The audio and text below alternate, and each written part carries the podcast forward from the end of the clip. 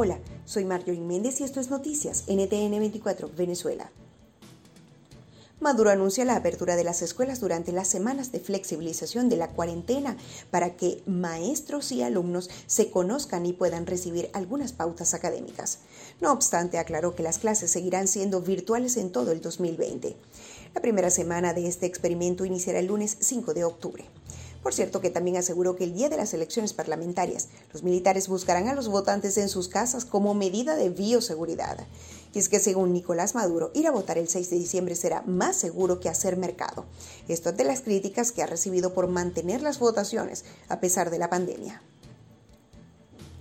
1.086 casos de COVID-19 fueron reportados este martes. Además, 8 fallecidos, 2 en Táchira, 2 en Aragua, 2 en Miranda, 1 en Guárico y 1 en Apure.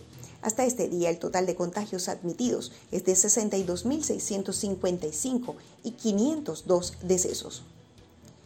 Guaidó no piensa abandonar Venezuela ni siquiera después del 5 de enero cuando culmina su presidencia parlamentaria. Así lo dijo en un foro virtual organizado en España, en el que descartó exiliarse. Por el contrario, dijo que espera lograr para Venezuela una transición a corto plazo el régimen creó un viceministerio antibloqueo.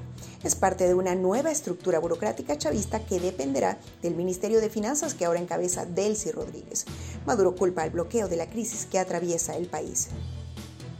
Estados Unidos habría congelado unos 700 millones de dólares de cuentas vinculadas a Alex Saab, el testaferro de Maduro detenido en Cabo Verde y cuya extradición está en espera desde que fue encarcelado. Colombia y Estados Unidos realizan un ejercicio militar combinado en aguas del Caribe para luchar contra el narcotráfico. Según el comunicado oficial, ambos países buscan ubicar y neutralizar actividades ilícitas como el tráfico de drogas. Un grupo de migrantes venezolanos fue rescatado al encontrarse perdidos en medio de la nada en el desierto de Arica al pasar de Perú a Chile. Tenían al menos tres días desorientados cuando un grupo de ciclistas se percató de la situación.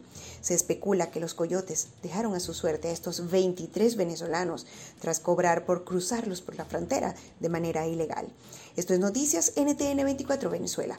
Para más información puedes visitar nuestra página web y seguirnos en todas nuestras cuentas en redes sociales.